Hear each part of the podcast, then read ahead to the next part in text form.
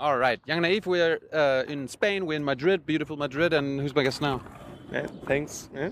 Nice to, to meet you. Uh-huh. Who are you? I'm Jose Carlos Diez. I'm a teacher in the university, and I try to explain the, the Spanish economy. Oh.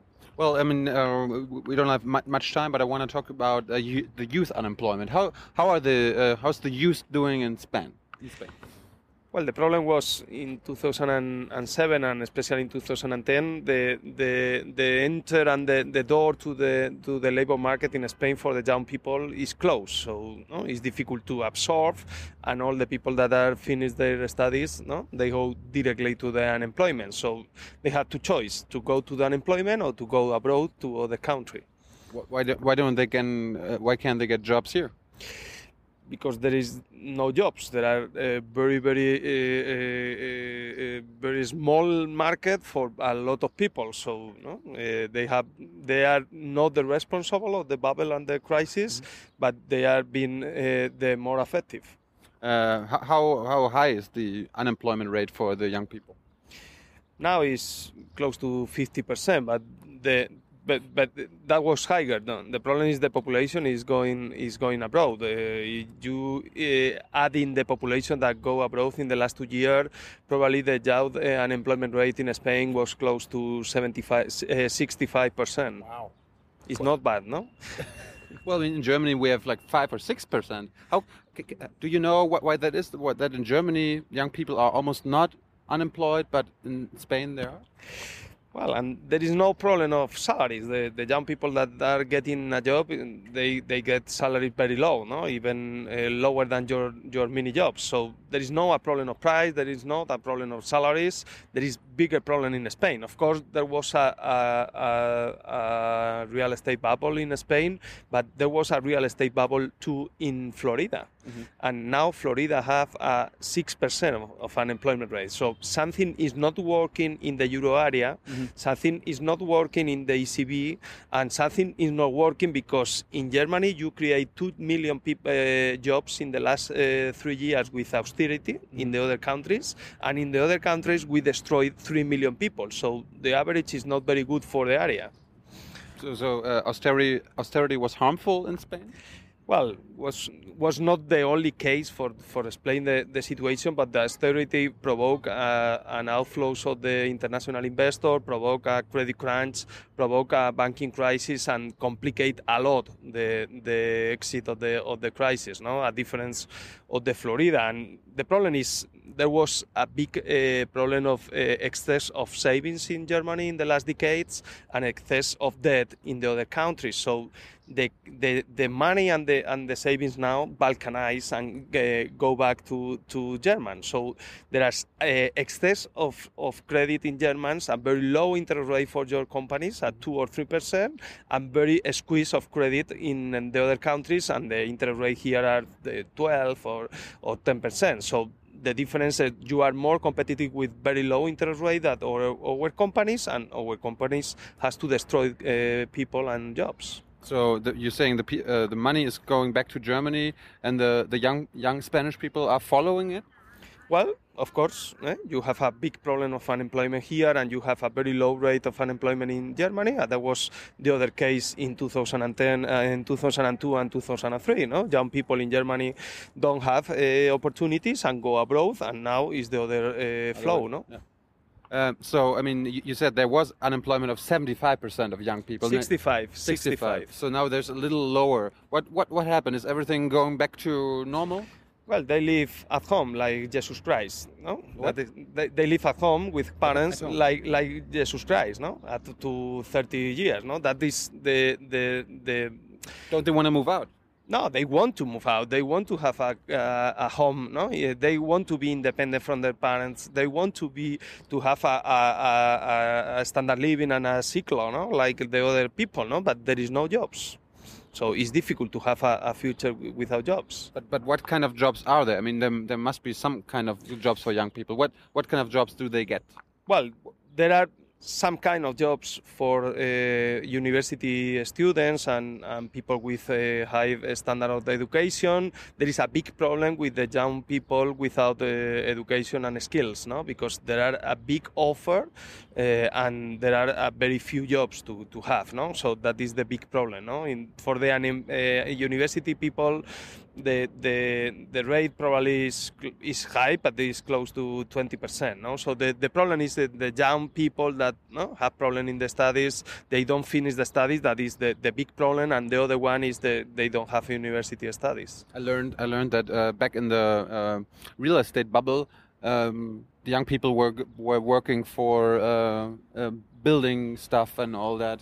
Uh, yeah, that was a big is that problem. gone? Is that gone? Yeah, that that was a big problem. No, no, not all the problem, but the, of course, the, a lot of young people, no, leave the studies to go to, to work to the bubble and to the construction, and the salaries were, were high. No, so the cost of opportunity to to go to the school and to study was very high. No, so now there is a big problem. No, there is a program, the, the European, we, we don't have capacity with our uh, public debt to do a stimulus to to try to skill these kind of people. So we, we try to get funds for, from the European Union. There is a program no, that was approved in the last year, but we don't know more. No, probably they approved the program, but the money is not here. No, yeah. so and the program was very small money, so it's insufficient. To, no, now there is a politician, a German politician that is Schulz, that tried to increase the program. Schulz, Martin Schulz. Yeah, Martin Schulz that trying to increase the program, but they had to, to win the election. If not, it's difficult. No.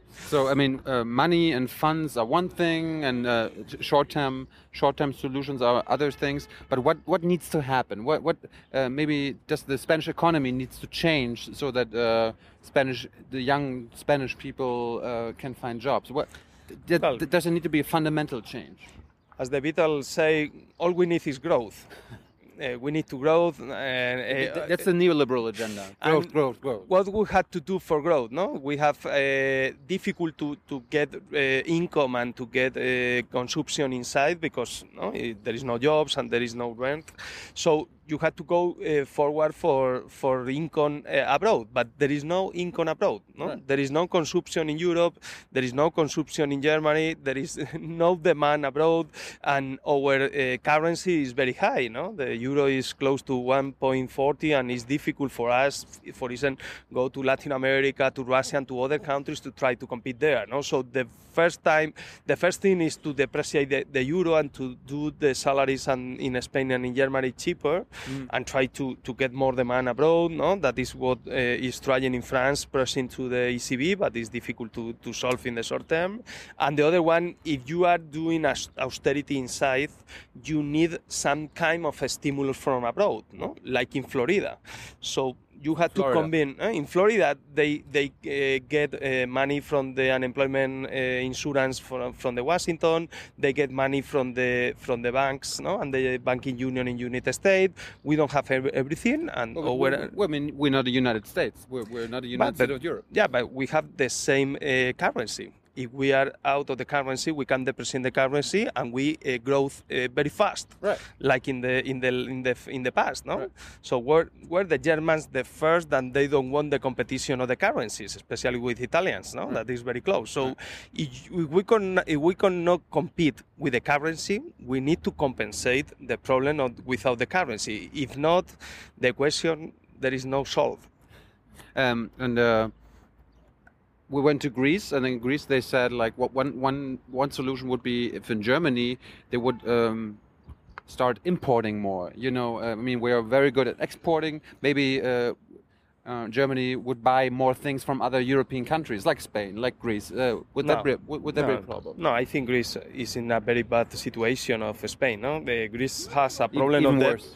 Yeah, yeah, much worse. No? The, especially the young people and the labor market. Uh, Greece has the problem of the high debt, high, high debt than, higher than in Spain, and they have a problem of competitiveness. No, their uh, exports is 20% than they were in the 2000 the, in, in 2007. Mm-hmm. In Spain, the exports are higher even uh, and grow more than in Germany. So we don't have a problem of competitiveness. Oh. We have a problem only of debt, and we have a problem of credit crunch. And if you solve the credit crunch and the debt problem, that is a, a, euro area problem. is not only a Spanish problem, no?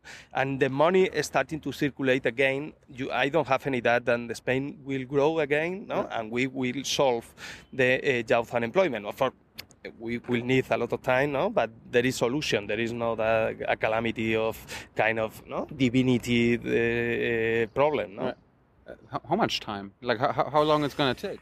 A couple Well, more weeks, months, years? In 1993, we have a very high unemployment rate. I was in the university and I suffered directly, and and we spent a lot of years. No, this crisis is, is even worse than in the 19. But I, I don't care uh, the, uh, uh, the time. No, my my problem is uh, I don't see the solution. There is no a plan in Europe eh, to solve the debt crisis. So it's difficult to grow if you don't eh, solve your problem. So, what, what, what could we tell Merkel and Schäuble uh, that what, what would need to happen?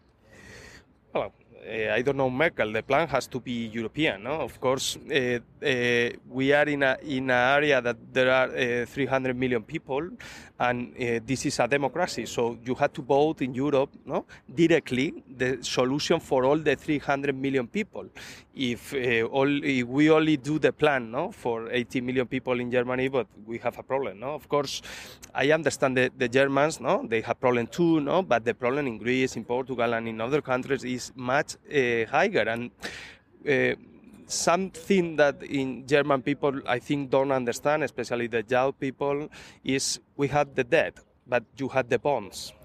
Your pension funds buy the bonds. Right. So I think it's better to have a solution coordinated. No, if we have problem, I think the solution will be worse for, for everyone. No, I, I prefer to have a solution uh, coordinated. And, and, and one last question. Like I remember uh, before the crisis, uh, Spain had a comparatively low debt uh, percentage than even Germany. Why?